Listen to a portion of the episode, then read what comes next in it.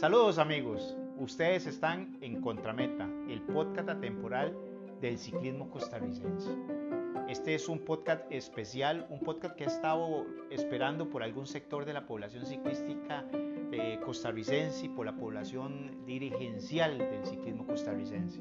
¿Por qué? Porque vamos a hablar sobre lo que vamos a ver en los próximos días. Prácticamente en muy pocos días el cambio o tal vez eh, la sustitución de algunos puestos. De pronto algunos directivos actuales no quieran seguir o algunos han pensado pues en ceder su, su posición para que vengan otros con nuevas ideas, con nuevos empujes. La cosa es que vamos a tener un cambio en la Junta Directiva de la Federación Costarricense de Ciclismo. Esta junta que, que hace prácticamente dos años, que le tocó de pronto bailar hasta con la más fea en tiempos de pandemia, pero que era un cambio en aquel momento, pensé yo, eh, importantísimo para el ciclismo costarricense, para eh, sacar de pronto a un grupo de personas que considerábamos y que sigo considerando no lo habían hecho bien. Pero bueno, hicimos una publicación en la página de En Contrameta, en el Facebook y en algunas del Instagram y tuvimos una reacción importante de parte de ustedes. Nos comenzaron a escribir gente de cualquier parte del territorio nacional a favor y otros en contra sobre la junta directiva. Unos nos lo hacían públicos y otros me lo mandaban en privado porque decían no queremos que esto cause alguna roncha importante y nos veamos afectados en algunas situaciones de interés que tienen alguna gente que me lo hicieron de manera privada y lo cual les agradezco muchísimo y que tampoco los vamos a comprometer. La idea es no hablar eh, ni eh, mal de la gente, ni mucho menos. Esto no es la idea. Yo quiero aclarar primero que todo que la Federación Costarricense de Ciclismo es mi casa. Que yo no esté ahí ni ponga un pie dentro de la federación ni las instalaciones simplemente por ser consecuente con mi forma de pensar no significa que tengo que hablar mal de la FECOSI. La FECOSI seguirá siendo mi casa, la cual yo he defendido como entrenador, como directivo, como miembro y que hay veces cometemos el error de mucha gente de comenzar a hablar mal de nuestra casa. Y, ese no es mi objetivo. Simplemente es traer las opiniones de algún sector de la población deportiva o dirigencial eh, a favor y en contra. Y que podamos tener un poco más claro el panorama de cómo se van a manejar este, este ajedrez eh, que se está manejando para ver si se eligen o, o, se, o, se, o se renueva la junta directiva de la Federación Costarricense de Ciclismo. En lo particular yo tengo mi posición muy clara y se las voy a, se las voy a hacer ver durante este podcast. Pero bueno, no les voy a quitar tiempo porque este tema se las trae y quiero ponerlos en antecedentes para que ustedes sepan quiénes son los que van a elegir los destinos o las asociaciones que eligen el destino de los próximos dos años. Dos años que para mi parecer no es un tiempo adecuado, pero bueno, se las trae porque dos años le permite crecer si es un eh, grupo de trabajo importante o dos años que podría ser prolongarlos para cuatro para gente que no está haciendo un buen trabajo sería pues dispararnos nosotros mismos en los pies.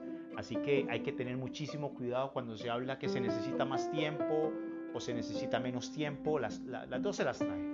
Debería haber el mecanismo también de sustitución cuando la gente no está haciendo su trabajo. Bueno, les cuento, esta junta directiva está encabezada por el presidente Oscar Ávila, la vicepresidencia por Oscar Herrero, como secretario general está el señor eh, Mario eh, Taylor eh, Garino, espero pronunciarlo bien, don Marco Taylor, el tesorero, don Luis Despeleta Aguilar, y tenemos tres vocalías, una, doña Evelyn Rodríguez, que ha estado en varios procesos de diferentes juntas directivas, en la vocalía 2 tuvimos un cambio, como en un partido de fútbol, hubo una sustitución por una situación especial del señor Michael Picado, que que tuvo que renunciar y asume el señor Omar Vargas la, segundo, la segunda eh, vocalía de esta junta directiva. Y como tercera, pues está la señora Viviana Madrigal. De fiscal está Héctor Campos Araya. Esta es la junta directiva eh, que compone el seno de la, de la, de la FECOSI. Bueno, como les dije, por estatutos, para la segunda semana, o lo quieren ver en, en, en, los, en, los, últimos 15 días, por estatutos del mes de marzo, se debe de elegir eh, la junta directiva de la FECOSI. Y esta junta directiva eh, está compuesta por, según al día de hoy, pero no les voy a la fecha porque esto es un, un, un podcast atemporal, pero déjeme decirle que lo, lo, el estudio que hicimos nos permitió identificar 26 asociaciones de ciclismo. 26 es el número que eligen los puestos de junta directiva de la FECOSI. Y perdónenme que repita tanto, pero el tema de hoy es FECOSI y esta palabra la vamos a estar utilizando durante este podcast. Para seguir agradecerle infinitamente a la marca BMC, esta marca suiza de bicicletas que me está apoyando para seguir con estos emprendimientos eh, de podcast para poderles llevar este tipo de información. Ustedes los pueden ubicar ahí a un costado de Distrito 4 en Guachiperín de Escazú y van a encontrar una variedad importantísima de bicicletas, tanto de mountain bike, de ruta y ahora están maravillas de bicicletas en gravel. Vayan por allá, busquen a Eduardo Solís díganle que Piquico los mandó y yo sé que les va a mejorar el precio. Con solo decirle que escucharon este podcast, él les va a mejorar el precio. Bueno, vamos a seguir. Les dije que teníamos identificadas 26 asociaciones de ciclismo en diferentes manifestaciones que son las que eligen el futuro de las juntas directivas.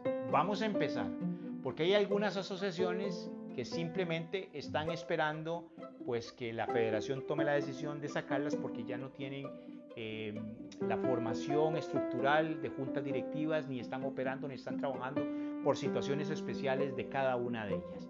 Una de esas que es la número uno, vamos a arrancar. La Asociación de Ciclismo de Tienda del Globo está vencida desde el año 2009. Desde el 15 de febrero del 2009 fue vencida, así que no vamos a contar. Así que podemos ir haciéndole una X a algunas asociaciones que lamentablemente ya no están en este proceso. La segunda asociación es la Asociación de Ciclismo Infantil JAISA que está eh, presidida o representada por el señor Oscar Herrero, que está vigente y va a ser de las que van a elegir. La tercera asociación es la Asociación de Ciclismo Los Ángeles, que su representante es la señora Alba Celedón. La cuarta asociación es la ACNS, la Asociación de Ciclismo de Nivel Superior, que la preside o su representante va a ser el señor Héctor Campos. Después tenemos el mismo caso que les presenté desde el Globo, la Asociación de Ciclismo de Pizza Hut, que desde el 2019 está vencida y ya no goza de esta representación, pero está dentro de las que federación la tiene inscrita y va a vivir un proceso para sacarla de, ese proceso. Bueno, vamos a seguir. La Asociación de Ciclismo, la sexta, la Asociación de Ciclismo de Montaña, y está con su representante el señor Omar Vargas. Tiene una vigencia hasta el 30 del 11 del 2023. Hay una asociación que no eh, tiene, eh, está en este momento eh, con las acreditaciones legales, que es la Asociación Deportiva de Ciclismo de Velódromo, ASODECIBE, que simplemente lo que tienen que hacer es reestructurar todo el tema legal y muy posiblemente sea de las que estén eligiendo la nueva junta directiva. Después aparece la Asociación de Ciclismo de San Antonio de Belén, que su representante es el señor Luis Antonio Guerrero y tiene una vigencia hasta el 15 de mayo del 2026. Otra que está vencida y que posiblemente no sea parte de este grupo de, asociaciones que vayan a elegir es la Asociación Deportiva de Higuito con especialidad en ciclismo. Está vencida y venció desde el 22 de octubre del 2022. La otra asociación es la Asociación de Juzgamiento de Ciclismo, la que conocemos popularmente como la de árbitros. Esta tiene una vigencia al 31 de enero del 2024 y la, la preside o su representante es el señor Miguel Oviedo. La Asociación de Ciclismo Cartaginesa es la número 11 y su representante es el señor Leonardo Leonardo Carvajal. Vamos a seguir con estas asociaciones, con la número 12, la Asociación Deportiva de Ciclismo de Pista. Su representante al día de hoy es el señor Adrián Echeverría y llevamos 12 asociaciones. Luego aparece la Asociación Domingueña de Ciclismo que no está al día en este momento, no registra su representante y está vencida para esta fecha. Otra asociación, la número 14, es la Asociación de Ciclismo de Ruta y Montaña de Paraíso, que su representante es José Alejandro Mesa. Me parece que es el señor entrenador de la asociación también, es su representante. Como número 15, la Asociación Deportiva de Ciclismo Recreativo de Belén, que su representante es el señor Jesús María Rojas. Dos asociaciones en este cantón. Eso lo vamos a hablar un poquito más adelante. Después aparece la Asociación Deportiva Comunal Santaneña, que para la fecha está vencida. Vamos a seguir con la número 17, la Asociación de Ciclismo Extremo, que su representante es José Antonio Hernández. Ese está vigente. Seguimos con la número 18, la Asociación Deportiva de Ciclismo Recreativo de Santana. Lo mismo que Belén, dos asociaciones en un cantón y vean ustedes ahí, ahí lo van a medir ustedes mismos para no crear algún, eh, eh, no inclinarme de un pensamiento que tengo sobre este tema. La número 19 es la Asociación Múltiples de Deportes de Guanacaste, que para el día de hoy está vencida. Estas asociaciones, cuando les hablo, están vencidas, es que posiblemente eh, necesitan reestructurar su, su, nombramiento junta directiva, inscribirlas, lleva a un proceso posiblemente cuando les estoy haciendo este podcast, algunas deberían de haberlo estado y si no, va a ser, como dicen los americanos, too late, les cogió tarde y no van a tener el derecho ni a la voz y principalmente al voto para elegir la nueva junta directiva. Lo mismo le pasa con la número 20, la Asociación Turrialbeña de Ciclismo. Está eh, vencida para esta fecha. La número 21 es la eh, Asociación Promotora de Deportes y Recreación. No la conozco, nunca la había escuchado y tiene el vencimiento al 31 de octubre del 21. Estas asociaciones, repito, y perdonen que sea tan cansón en ese sentido, podrían tener eh, la reestructuración en ese momento para poder llegar a la segunda quincena del mes de marzo y, y estar en orden. La otra, la 22, la Asociación Paraolímpica de Ciclismo, que la preside el señor Marco Taylor, que a la vez es el entrenador de, las, de, de, de los procesos paraolímpicos, presidente y, es todo en esta asociación, el señor Marco Taylor, Asociación Paraolímpica de Ciclismo, es la número 22. La número 23, la Asociación VQ, Atlética de Cartago, que la preside o su representante es el señor Luis Segura y tiene una vigencia hasta eh, cerquita de la fecha de la asamblea. Hay que decirle ahí a eh, don Luis que tiene que moverse rápidamente si no lo ha hecho para esta fecha, porque si no sería otra asociación que se quede sin su representación. La número 24, la Asociación de Ciclismo de Descenso, es eh, presidida y su representante Giovanni Castillo, que está en regla para la próxima asamblea de la Federación Costarricense de Ciclismo. Y nos quedan la número 25-26, que, que, es la Asociación de Ciclismo Enduro, que eh, para esta fecha está sin representación. La, la, el último dato que teníamos se le venció el 15 de octubre del, 20, del 2022.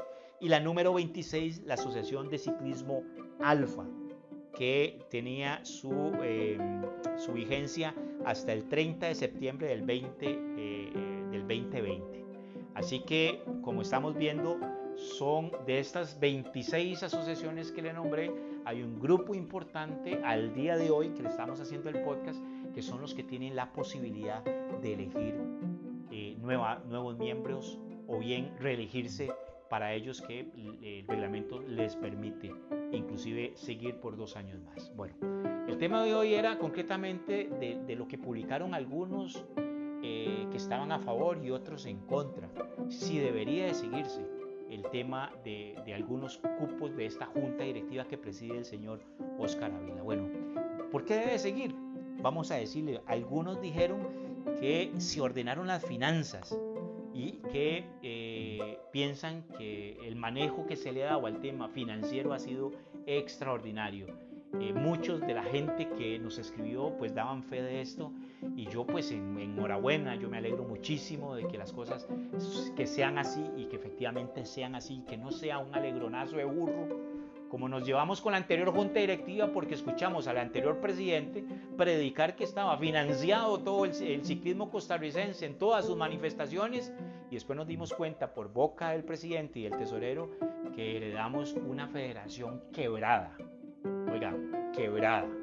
Y ojalá pues que la historia no se repita. Sabemos y tenemos muy buena información de que el señor Despeleta ha hecho un trabajo importantísimo y eso personalmente me alegra muchísimo porque desde de esta buena administración es lo que podríamos garantizar eh, los futuros proyectos ciclísticos, tanto en vueltas infantiles, vuelta femenina, campeonatos nacionales y que se proyecte el ciclismo como se debe proyectar. Claro está, con capacitaciones que no las hemos tenido, pero eso lo vamos a hablar más adelante en los en contra que se podría administrar muy bien ese dinero. Pero ese ha sido parte de que la gente está contenta porque se ha tenido un buen manejo de la parte financiera. Eh, después me dicen que, eh, que la pandemia eh, no les permitió desarrollar potencialmente muchos proyectos y esos se vieron limitados. Eso es cierto. Ellos heredaron una junta directiva no solamente quebrada, sino que también con la limitación que vino la pandemia y que algunos proyectos ciclísticos en los cuales se deberían de haber metido más de lleno no se pudieron desarrollar y que por eso ojalá pudieran tener la continuidad para que eh, se, se desarrolle todo esto. El tema, el tercer tema que la gente, le resumo los temas porque fueron muchos los temas que ellos nos dijeron, pero uno de estos es el poco tiempo que han tenido. O sea, no han tenido los dos años, con la pandemia no les ha alcanzado para que esta junta directiva que venía con muchas ideas importantes. Eh, yo me acuerdo, yo era uno que me alegraba muchísimo de escucharlos eh, en aquel momento y que lamentablemente la pandemia y el tiempo no les ha permitido pues llegar a este, hacer todas estas cosas pues que ellos y que todos eh, quisiéramos tener. Creo que la falta de, de, de tiempo ha sido uno de los limitantes que tuvo esta junta directiva. Hay un sector importantísimo, les puedo decir cerca de 54 comentarios positivos, eh, por lo menos en el tema de, de, la página que tuvimos nosotros, privados y algunos públicos, en las diferentes plataformas que este servidor les puede ofrecer, tanto personal como en Contrameta, nos lo hicieron llegar. Hay un sector muy grande, creo que está partida del agua en dos, donde la gente está muy de acuerdo en que la junta directiva pues debe, debe seguir desarrollando este proyecto que lo trajeron y que, y que esperan eh, que los resultados se puedan dar en un segundo proceso electoral que van a tener. Bueno, ¿y por qué algunos siguen pensando en que no se debe de seguir? ¿Qué les incomoda a algún sector de la población ciclística y dirigencial y de la afición en, en general de por qué no deben de seguir? Bueno, dicen, eh, les resumo, hay un, sentimiento muy fuerte sobre el manejo del personal administrativo de la Federación Costarricense de Ciclismo. Dicen que eh, la gente que tienen al mando la, junta directiva pues eh, no, no tienen un trato muy agradable de parte de algunos funcionarios específicos. No vamos a mencionar aquí ni nombres ni apellidos como si me lo mencionaron, pero sí que reciben un trato mm, grosero, eh, inadecuado, con alguna prepotencia y que eso pues no ha estado bien.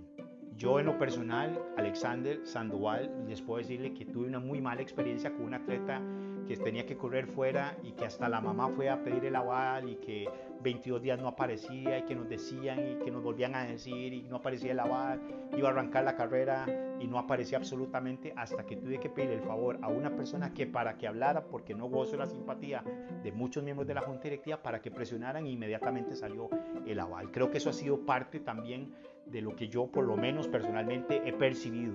No se los invento ni se los digo, pero es parte de lo que yo he sentido. Eh, el, el, el, manejo que se dio con programas inclusive de selección nacional, el reclutamiento, ha sido una de las partes que han tenido la gente una incomodidad, que se abrió un proceso eh, con un tiempo importante, al final no se eligió a ninguno de los que habían oferentado, los que estaban ahí, y que eso pues no les gustó, la gente me comentaba que ya eso estaba más que cocinado, más que listo, y al final pues eh, no se dio ese proceso que, que se abrió con una, con una esperanza grandísima para los que estábamos fuera viendo lo que estaba pasando, eh, y, y, que la gente pues no quedó muy clara. La falta de comunicación es la parte que también les incomoda a mucha gente que, que parece ser de que, de que algunos miembros de, de, de, junta directiva pues no, no, tienen la facilidad de comunicarse, de contestar correos, de contestar llamadas telefónicas. Yo en lo personal una vez tuve un desagradable eh, experiencia con el presidente, con Oscar Ávila, cuando me dijo en un programa que teníamos en Paraíso Deportivo que yo le pedía una información y él me dijo que yo no era nadie para darme información, no era miembro de una asociación de ciclismo eh, y que por eso a mí no me daba ninguna información. Yo creo que, que, la soberbia del Señor, que todos hablan, eh, ahí se le salió, yo puedo dar fe de eso, simplemente porque yo le caigo mal al hombre, ¿verdad? Y, no quería, pues, darnos una información que le pedí importante en, en ese momento y que, pues, eh, me salió con una grosería y que creo que cuando me lo decía la gente, yo echaba mi marcha para atrás y me daba cuenta de que efectivamente, porque yo lo viví. Creo que eso es parte de lo que, de lo que se ha vivido, de que a alguna gente le incomoda. Otro punto importante, la falta de planificación deportiva que no se ha tenido muy claro sobre lo que se pretende, qué se debe hacer, cómo se debe hacer, dónde se debe llegar. Y eso se ha habido reflejado en, en una mayor parte en algunos resultados importantes que el ciclismo costarricense no ha tenido y no hemos tenido la posibilidad inclusive de, de clasificar a grandes eventos por parte de una, una, una mala planificación deportiva que se ha tenido. Eso es, eh, eh, a grosso modo, eh, las molestias que ha tenido alguna gente que me escribe, que me comenta, que me dice.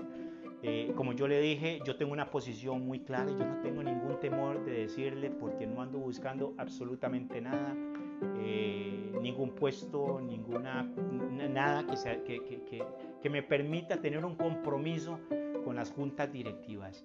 Lo que me gusta a mí y, y me encanta es que tengamos un desarrollo ciclístico. Les dije al principio del podcast, la FECOSI es mi casa, la FECOSI eh, ha sido un lugar donde yo eh, he sido miembro de junta directiva, donde eh, durante un tiempo desarrollamos programas importantes como la Vuelta Femenina, como la Vuelta Infantil, y seguimos trabajando para poder llevar al ciclismo desde otras trincheras a lugares de prestigio y que la FECOSI jamás voy a hablar mal de la Federación Costarricense de Ciclismo podría tener alguna discrepancia, pero aquí en, el ciclismo costarricense todo se lo toman a personal.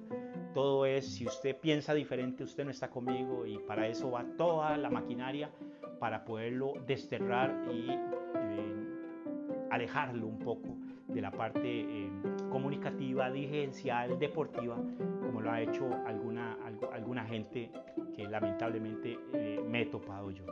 Yo en lo personal, yo sigo pensando que una junta directiva que no ha cumplido un acuerdo máximo de, de una asamblea general, cual fue desligar el, todo el procedimiento para la elección de juntas directivas, no debe continuar. Y soy claro en eso. O sea, la anterior junta directiva se había tomado un acuerdo de la asamblea, la asamblea general es la, mamá de todo esto, y de una orden de que se debe establecer un mecanismo totalmente diferente. Y podríamos hacer un podcast, inclusive invitar a don Félix Murillo para que nos explique un poco más, yo lo tengo muy claro, pero para que le expliquen a ustedes. Y les hablo esto por un tiempo, de cómo se debe de hacer nuevamente todos los procesos de, de, de, de elección y que exista la confederación, que exista la liga de ciclismo y evitemos un poco que existan dos asociaciones en un cantón y con poca productividad en procesos eh, deportivos eh, que, no, que no estén llenando las expectativas. Hay mucha asociación que debe estar, otras que no deben estar, otras que deberían de estar y que no están y otras que en futuro, porque el ciclismo ha venido creciendo, deberían de estar. Pero esto yo no estoy de acuerdo, primero que todo partiendo de esto, porque pienso que la asamblea eh, es, es, soberana y dictó, hay que hacer esto, esta junta directiva se ha olvidado de eso, durante dos años no lo quisieron hacer y simplemente por ese, por ese dato yo soy de la idea de que no deberían de continuar. Amén de que he tenido pues unas muy malas experiencias como les conté eh, y no, no, no, no, las, no las escondo ni, ni se las digo claramente porque se ha alejado un poco a gente que podría estar eh, aportando experiencia en el ciclismo costarricense en diferentes áreas, en mountain bike, en ciclismo de ruta, en la parte de, eh, de dirigencia. Y eh, hemos visto pues que se ha hecho murallas para dividir y que alguna gente pues no tengamos la, la posibilidad de que nuestras opiniones que creo que algo 30 años o un poco más eh, han servido para poder desarrollar el ciclismo costarricense. Yo soy de la idea de que no deben de continuar, que se debe de volver a una nueva junta directivas y que bueno, cada quien de estas asociaciones, porque yo no elijo, muchos de los que van a escuchar este podcast tampoco eligen, son alrededor de, pienso yo, 16, 17 asociaciones al final de más o menos las asociaciones que van a poder estar eligiendo las juntas directivas. Y ojalá, y ojalá que algunas de estas asociaciones eh, o sus representantes escuchen esto y que no cometamos el error de lo que han estado haciendo, de que se conviertan en las juntas directivas de la Vuelta Ciclística a Costa Rica y no en la junta directiva de la Federación Costarricense de Ciclismo creo que, y, lo digo abiertamente, de que salió más cara la cura que la enfermedad. Y me quedaron a mí en lo personal debiendo muchísimo, una expectativa grandísima hace dos años, eh, e inclusive moví un par de cositas para que esta junta directiva eh, llegara al poder en aquel momento y después eh, pues simplemente dejaron de contestar llamadas, dejaron de hablar y alguna con alguna soberbia y con alguna prepotencia me los topé en algunos programas, como lo he dicho y lo, y lo, voy a seguir diciendo. Eh, ese ha sido uno de los grandes problemas que hemos tenido. Nos falta comunicación, nos falta escuchar a la gente. No todos queremos estar, pero sí podríamos aportar algún comentario positivo para desarrollar el ciclismo. No, no, no todos lo saben, no todo lo, lo manejan hay gente que podría estar involucrada en comisiones tanto de ligas menores, ciclismo femenino, Vuelta a Costa Rica, eh, ciclismo de pista. Habemos muchos que de una u otra manera hemos gozado de alguna experiencia por encima de muchos de los que llegan a la Junta Directiva y que no queremos ser miembros de Junta Directiva, que, pero eventualmente podríamos estar ayudando al ciclismo costarricense. Ese ciclismo que, que lo hemos visto en podiums y que lamentablemente eh, no lo hemos visto y que hace falta que siga creciendo. Nos falta capacitar muchísimo más a nuestros directores deportivos, nos falta mucho capacitar a nuestros entrenadores, nos falta reorganizar muchísimo todo el concepto real de lo que son Juegos Deportivos Nacionales eh, y, el por qué. Ya vemos gente que tenemos respuestas a las inquietudes de pronto de algunos dirigentes y entrenadores en estos casos.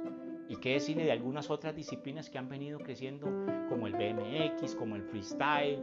Seguimos, necesitamos tener más presencia en algunas otras disciplinas que también las vemos que están aruñando con su propio peculio, como algunos corredores de pistas que están fuera de Costa Rica tratando de hacer las cosas de una mejor manera. Señores, este podcast ha sido diferente, ha sido un podcast eh, tratando de tener un poco más claro el panorama de lo que se nos va a venir en los próximos eh, días la próxima elección de la Junta Directiva de la Federación Costarricense de Ciclismo, que al igual que usted me preocupo porque necesitamos que nuestro ciclismo vuelva a salir. Necesitamos vernos de nuevo en la vuelta a Chiriquí, en la vuelta a Guatemala, ir de nuevo a México, estar con buenas representaciones en Colombia y qué decirle en los procesos olímpicos que lamentablemente pues eh, tenemos ahí estamos renqueando, y me refiero a los Panamericanos de ciclismo, a los Juegos Panamericanos eh, y algunos otros eventos que el ciclismo costarricense tiene que estar presente y que se tiene que ver no solamente en la parte deportiva, sino en la parte eh, administrativa, en la parte de, de, de su junta directiva.